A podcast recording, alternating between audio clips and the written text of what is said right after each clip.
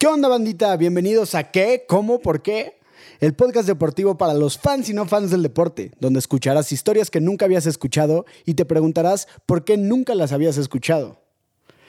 En el capítulo de hoy les traemos una continuación del primer capítulo. Por si no lo han escuchado, pues vayan a escucharlo, si no, no va a tener van a caso. Entender nada, sí, no, no van a entender absolutamente nada. Este, y pues sí, este capítulo, por si llegaste a este primero, estos dos capítulos hablan de la vida de Doc Ellis, un beisbolista profesional que tenía una afección poderosa por las drogas.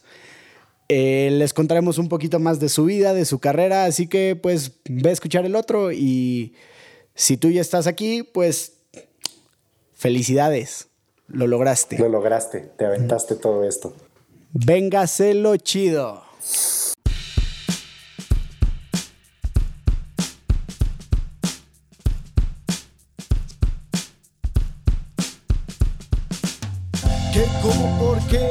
Bueno, pues regresamos al podcast. ¿Algo, algo que quisieran mencionar? Pues ha, ha sido una historia muy, muy eh, interesante porque viendo aún que fue, eh, Doc Ellis fue un jugador X realmente para lo que dio, o sea, ganó una serie mundial, sí, todo fue All Star, pero una vez, ¿no?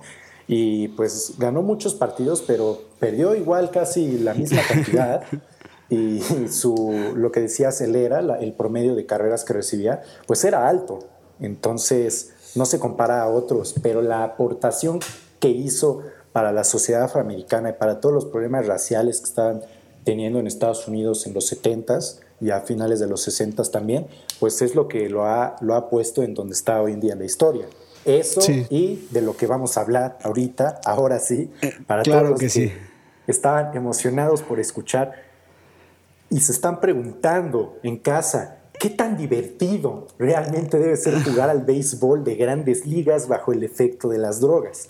Pues no creo que haya sido tan entretenido, vamos a ser sinceros, yo sé que es una fantasía para todos nosotros, pero no creo que haya sido tan divertido para Doc Ellis, el cual desde los 14 años ya estaba probando el alcohol y las drogas. ¡14 años!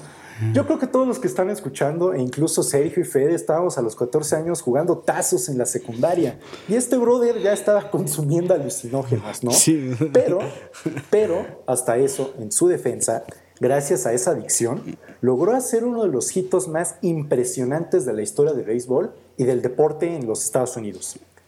Incluso llegó a ser tan grave su adicción en la adolescencia que lo cacharon fumando marihuana dentro del baño de su preparatoria de las pocas cosas que seguramente todos nosotros podemos compartir con Doc Ellis, ¿no?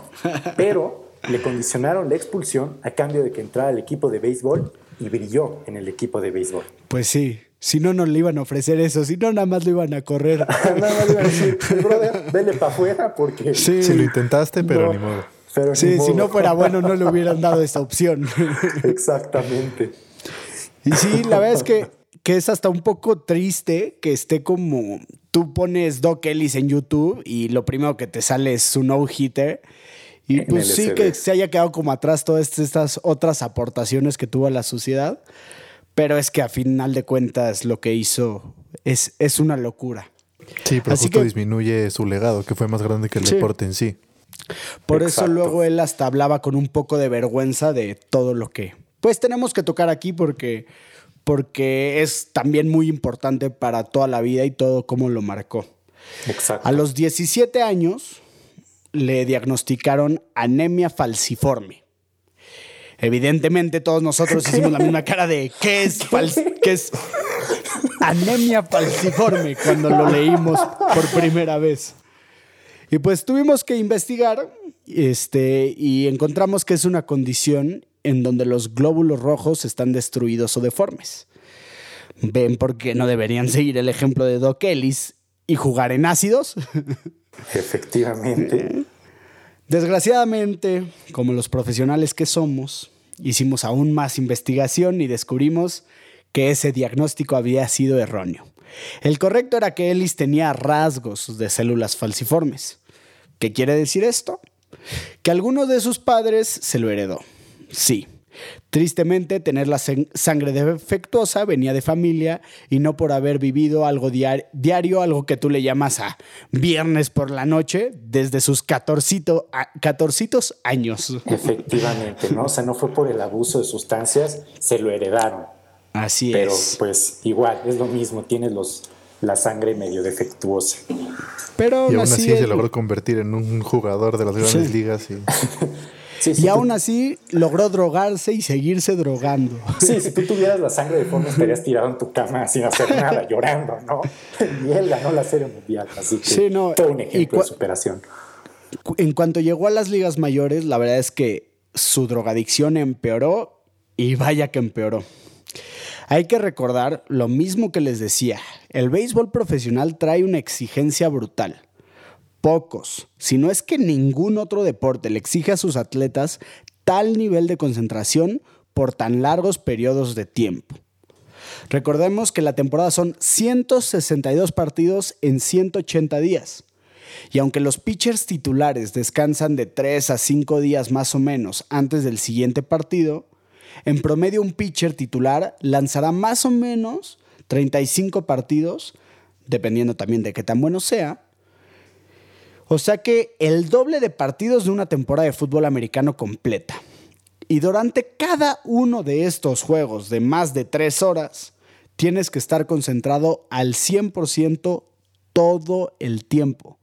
Un lanzamiento malo en ese nivel deportivo es igual a un home run. O sea, tú, ustedes acuérdense que le estás lanzando a las personas con tal vez unas de las personas con la mejor fuerza y con los mejores reflejos en el planeta Tierra. Debido a esto es que tristemente los jugadores de béisbol están muy acostumbrados a buscar ayudaditas para poderse mantener compitiendo y pues con chamba, la neta. Si no eres suficientemente bueno,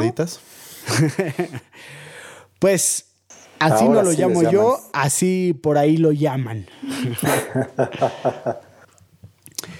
Una de estas ayudaditas es famosamente conocida en el mundo de béisbol como los greenies. ¿Se acuerdan que les dije que íbamos a hablar de ellas? pues los greenies son una droga realmente llamada dextroanfetamina. Y no, no es coincidencia que acaben con anfetamina.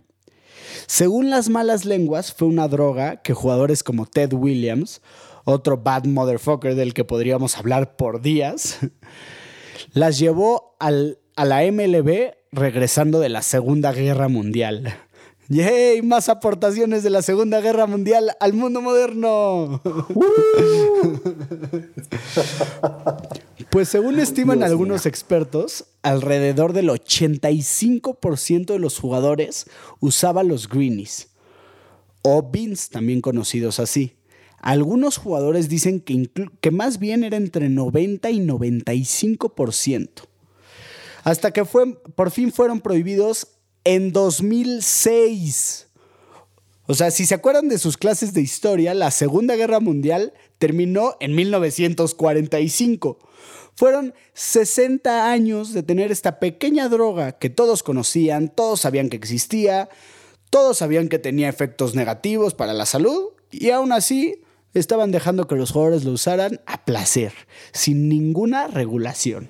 Y, metiendo un poco más a lo que dices, es, por ejemplo, también caso conocido durante los 80 uno de los jugadores más eh, conocidos que pasó por esta situación, porque creo que era de los mejores, fue Lonnie Smith, que jugó para los Cardenales de San Luis y para los Kansas City Royals que a, varios, a él y a varios de sus compañeros de, juego los suspendieron por haberse metido cocaína y por haber traficado cocaína por el hecho de que tú dices tienen una exigencia tan brutal que necesitan ayuda. Entonces, es, es un caso interesante dentro del béisbol el uso de estas ayudaditas, como lo dices una, Una locura, o sea, en los ochentas sí castigas por la cocaína, que no dudo que ayudara también a Maradona a, ser tan bueno.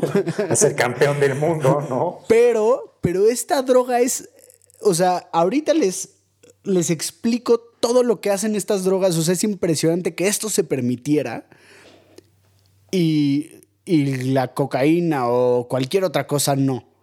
Exacto. Y pues seguramente ustedes dirán, no, si, si 90% de los jugadores le estaban usando, seguro es como la homeopatía. No sirve para ni madres. Puro placebo. Y pues aquí es cuando les vuelvo a decir que se equivocan. La dextroanfetamina es tan peligrosa como su nombre. es una droga que se le receta a pacientes con déficit de atención y es un estimulante del sistema nervioso central. Para ponerlo sencillo, la droga acelera tu corazón, eleva tus sentidos, tu alerta, tu agresión y tu tiempo de reacción. Así entiendo cómo te ayudaría para jugar base. Sí, Otras personas lo usaban para mantenerse despiertos, sobre todo para curar una crudita de aquellas, ¿no? de, las que, de las que solo el bacacho te puede proporcionar. Dos cubas de bacardí, mira. de vitamina. De por que, el día, que el día siguiente la coca ya te sabe a Cuba. así es, así es. Ahí te vendría de huevos un greenie. En esos momentos a todos nos caería excelente. Son los momentos en los que te puedes sentir jugador profesional de béisbol, ¿no? Que, puedes compartir algo con ellos. Solo eso. Pues otros, otros jugadores incluso dicen que podían ver la pelota mejor. Y algunos expertos dicen que puede ayudar a la coordinación ojo-mano. Que pues nada más ayuda un poquito para el béis la coordinación, ¿no? un poquito.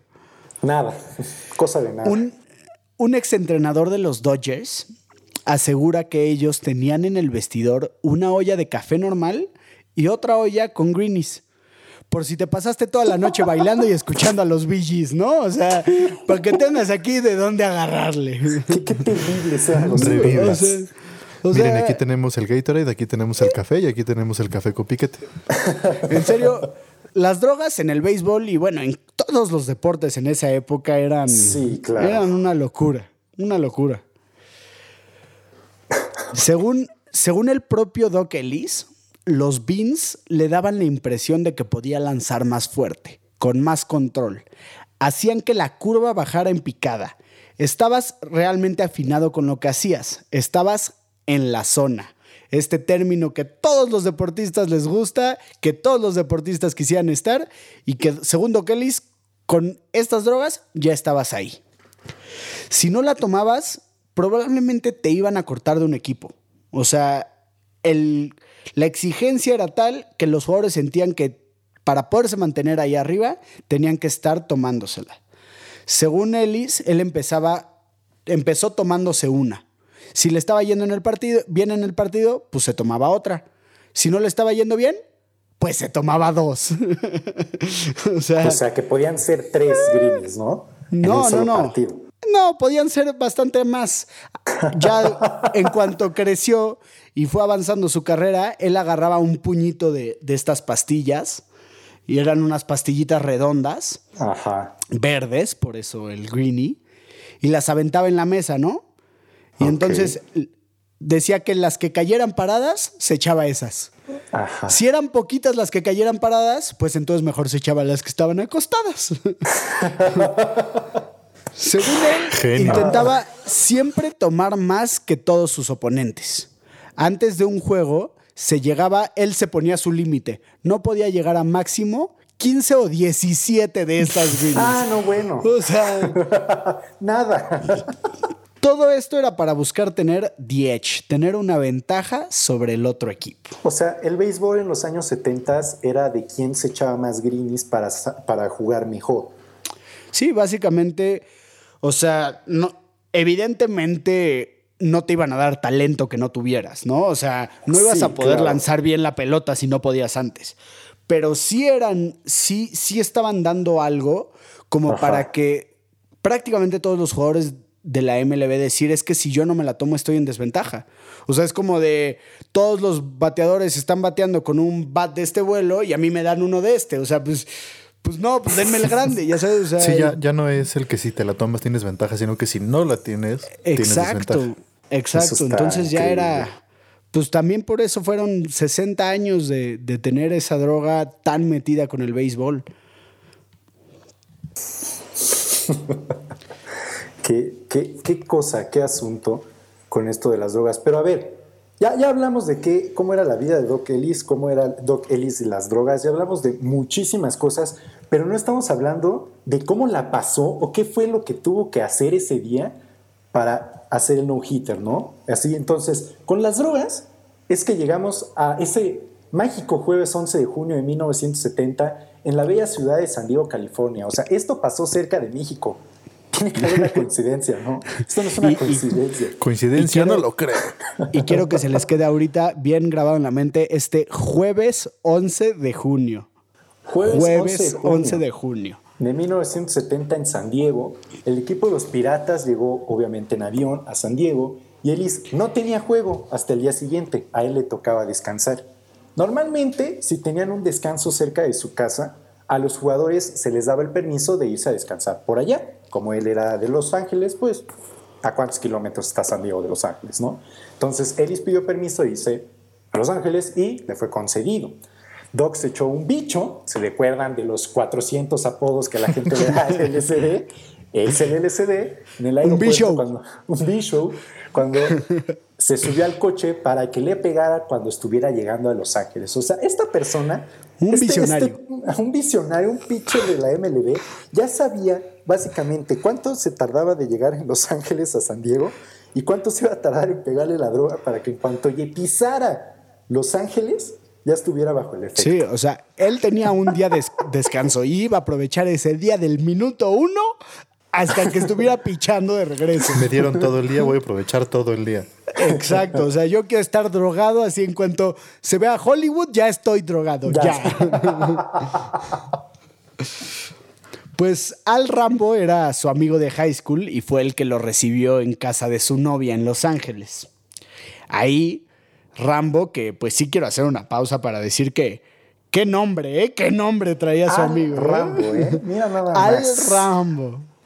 Pues dice que, que, ellos aplicaban el aparente truco gañán que les mencionaba antes y era aplastar las pastillas de LSD e inhalarlas. Para así que sí les pegara machín. O sea, en la repito, este día de descanso tenía que valer la pena. Sí, sí, que valga por dos. Sí, o sea, es que bien. aparentemente oír colores y ver ruidos no era suficiente para ellos. Ellos querían más. Chicos, por favor, no hagan esto en casa. Mejor no. No se no metan nada por la salido el nariz. juego. Alrededor de las 2 de la tarde, la novia de Rambo contestó el teléfono. Era el fotógrafo de los piratas. Estaba buscando a Doc, porque Doc tenía que ir a lanzar. Cuando, es, cuando le dicen esto, pues Doc Ellis se voltea y les dice, en, o sea, no, no tenemos records de cómo lo dijo, pero yo me imagino que fue algo así como de, calma, bro. Yo lanzo hasta mañana, güey. Hoy, hoy puro amor, bro. Hoy puro amor. A lo que le contestaron, no, Doc, son las 2 pm del viernes. Doc se quedó así de, ¿qué? ¿Qué le pasó ayer? Estas no eran muy buenas noticias, en especial porque más o menos dos horas antes, Ellie se había dado otro pequeño terrón de azúcar. Y pues creo que no se los comenté antes, pero el efecto del LSD dura en promedio entre 6 y 15 horas. Buena suerte, Doc. Éxito. Éxito. Éxito. Todo, todo estaba ya fríamente calculado. Ellis hizo lo que pudo, drogadísimo, viajadísimo y sin saber cómo. O sea, realmente no se acuerda. En, en el documental dice que él no se acuerda de cómo hizo esto. Sí, o sea, Llegó al no aeropuerto es literal. y, y tomó un vuelo a San Diego para estar ahí med- hora y media antes de lanzar la primera bola. No hora y media antes del himno, no hora y media antes de salir a calentar, no hora y media antes de que, no sé, hora y media antes de que se lanzara la primera bola, él estaba llegando ahí. O sea, lo juro, ni el equipo de básquet de Santa Fe hace eso normalmente. Normalmente. Normalmente. Sí, no, de que llegamos, eh, llegan a, a- a- Ha habido partidos a los que se llega 20 minutos antes del partido, sí, sí, sí, sí llega a suceder. En Santa Fe todo es posible. Cuando Ellis llegó, fue a buscar a, a una mujer, a una mujer que él quería mucho. No, no era su esposa, no, no era su amante. Era la mujer que le daba sus drogas. fue, fue por sus greenies y esta mujer le dio una bolsita dorada que se llevó al bastidor para pues echarse su dosis regular. El día estaba bastante nublado y un poco lluvioso. Según Ellis, todos los jugadores, sus compañeros y sus rivales sabían que estaba drogado, pero no sabían por qué. La mayoría, la mayoría solo había escuchado del LSD, pues en la televisión, con toda esta onda de los hippies y así, pero realmente no sabía qué era. Ellis asegura que él ni siquiera podía ver a los bateadores, no distinguía quiénes eran, solo podía ver de qué lado estaban parados. ¿Es zurdo o es diestro? Es toda la información que él tenía. O sea, el catcher tuvo que ponerse tape en los dedos, que ya pues, es bastante común ver en, el béisbol hoy en día, para que pues Ellis pudiera ver bien las señales y reconocer sus dedos, ¿no? Mínimo, lo, necesario para sacar un Escuchaba las señales de los dedos con eso. O sea, si ustedes no sacan un no Escuchaba sus dedos. Escuchaba los colores. Dave Cash era un segunda base novato. Le empezó a decir a Ellis, acabando la primera entrada, que traía un no-no, o como se le dice al no-hitter coloquialmente. Doc parecía que estaba en su pedo, no le contestaba a nadie, él estaba muy metido en, lo suyo. Después de unas entradas, regresa al dogout y le dice a Dave, por ahí como de la quinta entrada, se voltea y le dice, Dave, todavía traigo un no-no. Según Doc, empezó a sentir muchísima presión por los otros jugadores, pero no era presión hacia él, era presión hacia Dave. O sea, él podía sentir que todo el mundo estaba viendo feo a Dave, el güey novato, porque es de pésima, pésima suerte decirle a alguien que trae un no-hitter mientras está sucediendo. Es como de las reglas internas no escritas del béisbol. ¿Ustedes son, fans de How I Met Your Mother? Sí, más o menos, más o menos pues no sé si se acuerden ustedes, no sé si se acuerdan gente bonita en casita que es fan de How I Mother, de ese capítulo precioso en el que Barney Stinson intenta hacer un perfect week. Y pues todo está como manejado como en analogías, como entre el béisbol y, la vida de Barney. De hecho, lo, lo está entrevistando Jim Nance, un, un reportero que pues comenta tanto fútbol americano como béisbol. Y justamente hablan de este tema, de cómo trae un perfect week, Barney Stinson está intentando lograr, lograrlo y es como similar al perfect game del béisbol, que es todavía más complicado que el no-hitter. Y como no se tiene que decir nada, creo que alguien, alguien en el bar le dice algo a Barney como de, hey, ¿llevas algo? Y es como de, ¿cómo te pudo haber dicho eso? Entonces, pues, brevario cultural para que lo sepan, si alguien está lanzando un no-hitter o un perfect game, ustedes se callan si no quieren que les corten, la, que les corten su piruja. Yo lo dejo por ahí. Sí, ¿eh? las cartas sobre la mesa. Es una advertencia. Hubo veces en el partido que Eli se asustaba porque la pelota iba directo hacia él. Y resultaba que la pelota iba tan despacio que el tercera base llegaba por ella y la lanzaba primera, listo, out. Imagínate.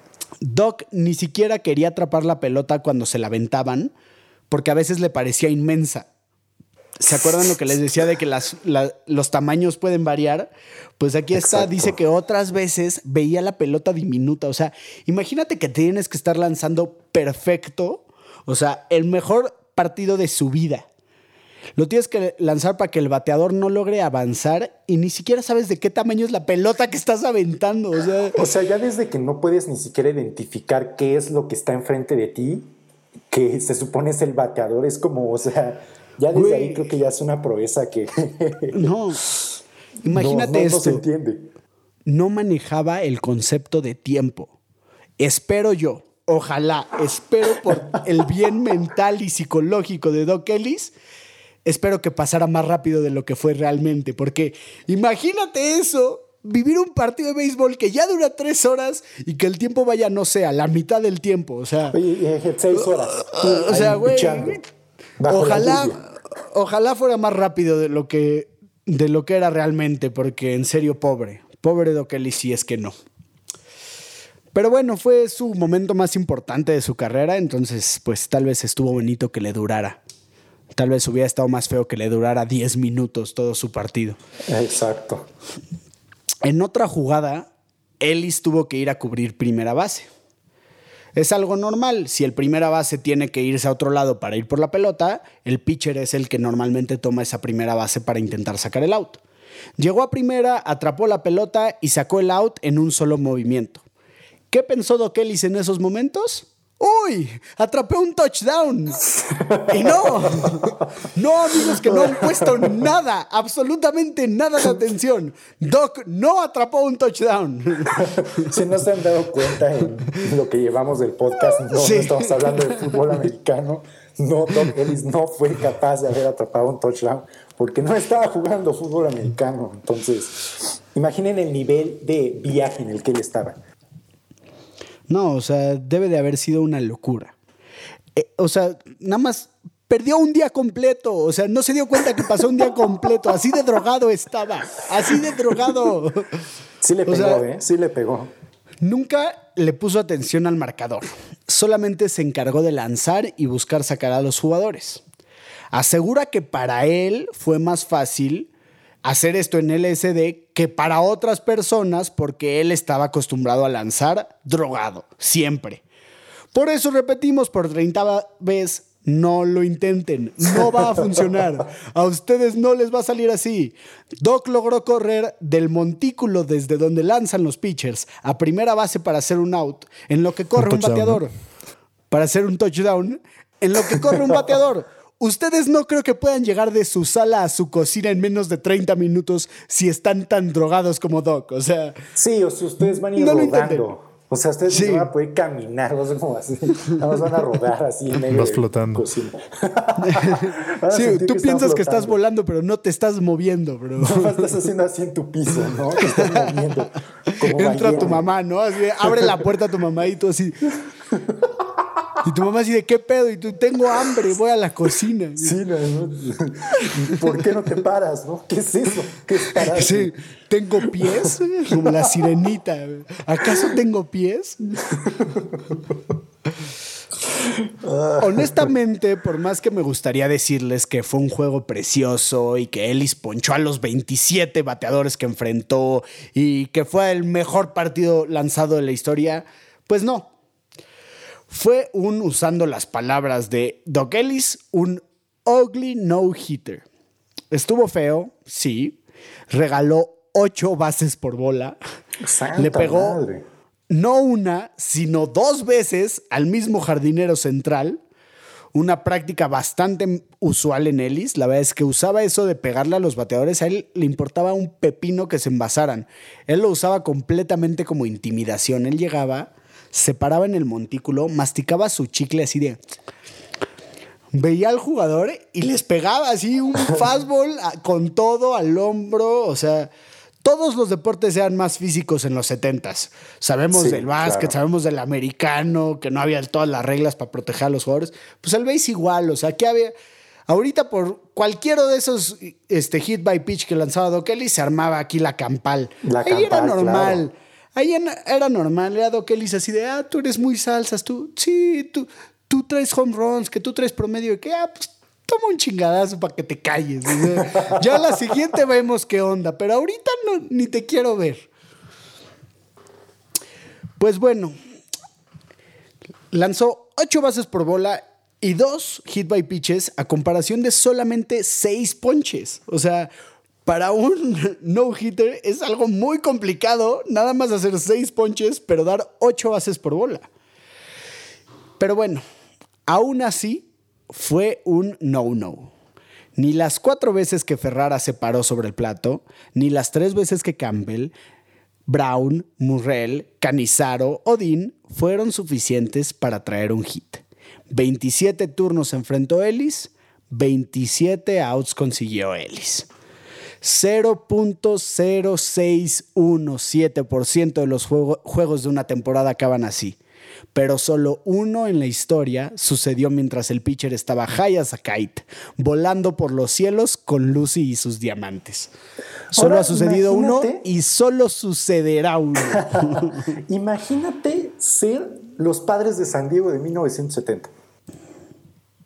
O sea, ponte, ponte a pensar qué, qué, qué debe ser que estuviste enfrentando un pitcher que no estaba dentro de sí mismo, que no sabía que era sábado o viernes, o sea, no tenía ni idea de dónde estaba, apenas si sabía que estaba jugando y te metan un no-hitter. Imagínate ser los padres de San Diego de 1970.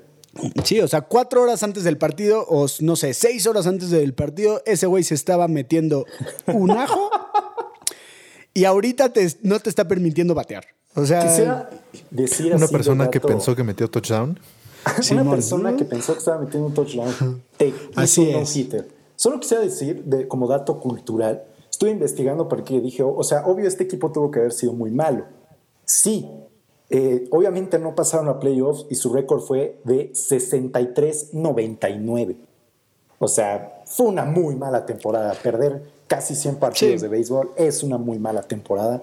Así que sí, era un equipo que la verdad no, se merece nada si te meten un ojito una persona que está viendo elefantes. Así que. Bueno, este fue el legado que nos dejó Doc aparte de humillar a los padres de San Diego de 1970, incontables historias ridículas, increíbles para que podamos contar, pero no fue lo único con lo que nos dejó. Afortunadamente para su causa, después de tanto cosa que vivió, Doc se retiró de béisbol en 1980 y lo primero, lo primero que hizo después de haberse retirado fue entrar a rehabilitación. Creo que era justa y merecida. Necesaria. Después de su retiro, era muy necesario. Después de su retiro, de su retiro, él confesó que nunca pichó un juego estando sobrio. ¿Se imaginan haber sido uno de los mejores pitchers que ganó, de un equipo que ganó la Serie Mundial, porque fue parte clave para esa Serie Mundial, y nunca haber jugado sobrio? Probablemente yo creo que todos ustedes creen que esto es el dream job, ¿no? O sea, esto es lo mejor que te puede pasar en la vida, el máximo objetivo, pero no mis estimados amigos con evidentes problemas de drogadicción y alcoholismo. Incluso Doc Ellis, después de todo esto, decidió entrar a rehabilitación y mantenerse sobrio por el resto de su vida. Y lo más importante y lo mejor fue que apoyó a gente que tuviera los mismos problemas que él llegó a tener durante su carrera como pitcher de las grandes ligas. Así es, así es. Saliendo de rehabilitarse, aunque bueno, pues un drogadicto siempre está en rehabilitación, siempre está cuidándose decidió que era buena idea hablar sobre los problemas que causan las drogas en lugares como cárceles y escuelas, así como en equipos de béisbol de ligas menores. La revista Rolling Stone sacó un artículo que comenta una, historia peculiar que habla sobre la madurez de, Doc Ellis después de haber este, acabado su proceso de rehabilitación. Conoció a Brad Corbett, el dueño de los Rangers de Texas, en 1997 donde Doc Ellis jugó del 77 al 79. Y pues Corbett tenía graves problemas de alcoholismo. Buscando ayuda, logró encontrar en Doc Ellis a alguien que le pudo ayudar con pláticas y con terapia. Gracias a Doc, el dueño de los Rangers supo superar un demonio tan terrible como a la adicción al alcohol. O sea, la adicción al alcohol, por si alguien nos está escuchando por ahí y para poder hacer nuestro PCA del día, nuestro Public Service Announcement. La adicción al alcohol es de las peores adicciones que hay. Para dejar de dejar el alcohol, tu cuerpo lo pide como loco, o sea, la abstinencia y el retiro del alcohol es complicadísimo. No sé si han escuchado alguna vez del, del término delirium tremens. Es lo que estoy leyendo, sí, es, es, de lo más difícil, como dices. Por ahí, tengo, por ahí tengo una botella de una chelita belga, que son bastante famosas, que se llaman Delirium Tremens. De hecho, también tienen un bar en Bruselas gigante, tienen más de 2.000 cervezas en ese bar. Y pues esta cerveza se llama Delirium Tremens por como uno de los síntomas de la abstinencia al alcohol. Cuando tu cuerpo está acostumbradísimo al alcohol y lo dejas, uno de los síntomas que puedes presentar es que empiezas a tener alucinaciones tan fuertes y muy complicadas y tu cuerpo este, la pasa tan mal que el propio delirium tremens te puede llegar a matar. O sea, imagínense eso. Tu, tu propio cuerpo te está matando porque no le estás dando una droga o porque no le estás dando algo que, que realmente le hace daño. Entonces, así de ya no me vas a dar esa cosa que también me está matando, pues te mato de todos modos. O sea, perder, perder, ¿no? Sí, sí, sí. O sea, neta, neta, neta, el alcoholismo es grave, amigos. Si ahorita en cuarentena están chupando como locos, háganlo menos, pásensela bien y ya. Este, hay otras maneras de divertirse, conozcan a su familia, jueguen juegos de mesa. o sea, si esa persona que está por ahí es su hermana, sí, conózcanla, pregúntenle cómo está, cómo se llama. y pues aprovechen esta cuarentena también para ser productivos y no solo beber y pasarla bien. Exactamente. Pues bueno, la, misma revista, la Rolling Stone, que recuperó el testimonio de John Shandy, también, eh, perdón, también recuperó el testimonio de John Shandy, que fue un ex convicto y ex drogadicto. Miren, nada más, nada más que presentación, qué carta de presentación trae el John Shandy. Un ilustre, ¿no? Un ilustre de la sociedad, John Shandy. Y pues este Shandy afirma que de no haber sido por Doc Ellis y su trabajo cuando iba a las cárceles a dar pláticas sobre las drogas, posiblemente él estaría muerto. Desgraciadamente, porque pues la vida es cruel, amigos, en el 2007 le fue detectada cirrosis a Doc Ellis y se puso en la lista para un trasplante de hígado. Y pues Dios, o sea, tu Dios no tiene que ser mi Dios, puede ser tu Dios, o si no crees en nada, el destino, la suerte, como tú le quieras llamar, decidió cobrarle la vida tan tumultuosa, tan, tan llena de drogas y adicciones, pero bañada también por una transformación que podemos ver en pocos seres humanos ayudando a muchas personas a ser mejores y pues lamentablemente Doc Ellis sufrió un daño en el corazón que le impidió poder recibir el trasplante de hígado. Así es como el 19 de diciembre de 2008, Doc falleció en el centro médico de USC en Los Ángeles, muy cerca de donde poco más de 30 años antes consiguió algo de lo que acabó sintiéndose avergonzado. Él confesó que, que el no-hitter lo... Él confesaba que lo hacía, que lo había hecho en LSD, pero no lo decía con orgullo, no lo decía presumiendo, lo decía con mucha vergüenza porque él estaba realmente apenado de cómo vivió esos años de su vida. Poco antes de morir, Doc dijo en un discurso, lo que dijo Jackie Robinson era cierto. Habrá veces que te quieras rendir, pero yo nunca me he rendido y nunca me rendiré. Esa fue la pues, historia de Doc Ellis. Así es, con eso terminamos esta, esta primera historia, este primer capítulo, esta aventura que es Doc Ellis y la verdad es que yo nunca antes había escuchado hablar de este hombre hasta que me topé con su no-hitter y me puse a investigar y la verdad es que pues me dio mucho gusto encontrarme con él y, y pues aprender un poquito de su vida. Espero que ustedes también lo hayan disfrutado, que le hayan aprendido algo. Y que reflexionen, porque, o sea, uno siempre se lleva, o sea, si uno busca Doc Ellis en, internet, lo primero que va a encontrar es el no-hitter, ¿no? Porque es una proeza deportiva, es una proeza sobrehumana, o sea, los efectos que esta droga causa, causan en, el cuerpo son terribles. Pero él tuvo para salir, tomar un avión, pararse dentro de un estadio de ligas mayores y sacar una proeza que se hace tres veces cada, tres veces por temporada, ¿no? Eso, más aparte la reflexión que nos deja al final lo que hizo con su vida después del béisbol, ¿no? O sea, él ayudó, él se dedicó a ser mejor persona y, como dices, ayudando a, otras personas a ser mejores. Entonces es una historia de, dos polos, ¿no? O sea, lo, lo, impresionante que es toda la vida que él llevó cuando jugaba béisbol y lo impresionante que fue su vida ya después del béisbol, que, que ayudó y entendió aparte más todo el símbolo que fue para la black culture en los Estados Unidos. Sí, la verdad es que sus, sus aportaciones fueron muy grandes eh, y yo creo que sí tiene un mérito como extra haber tenido pues, años tan complicados y años como pues llenos de estas adicciones y de estos problemas, tuvo paso por dos divorcios y levantarse de todo eso y convertirse en una persona que se enfocó o enfocó su vida a ayudar a los demás, creo que es hasta más valioso que una persona que fue un deportista ejemplar o que fue un deportista normal y luego hizo algo bueno con su vida. O sea, este dar un giro de 300 o de 180 grados de esta manera es complicadísimo. Es duro, claro, sí. Sí, justo su o legado va mucho más allá que el deporte, ¿no? O sea, en el deporte sí fue una persona que tuvo sus hazañas, pero era una persona más o menos X. fuera del no-hitter y lo que más dejó a la gente es lo que hizo fuera y después el deporte, que es algo más... O sea, siempre va a valer mucho más eso que los stats que se puedan apuntar en una hoja. Claro.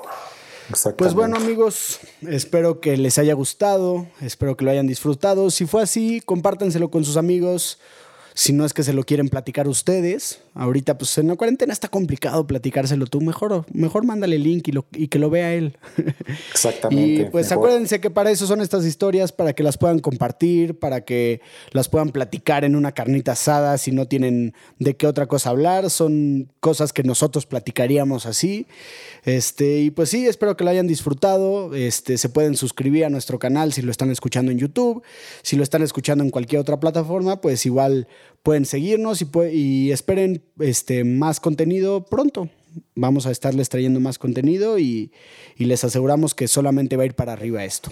Más historias locas del deporte, efectivamente. Perfecto. Saludos y muchos abrazos a todos. Cuídense.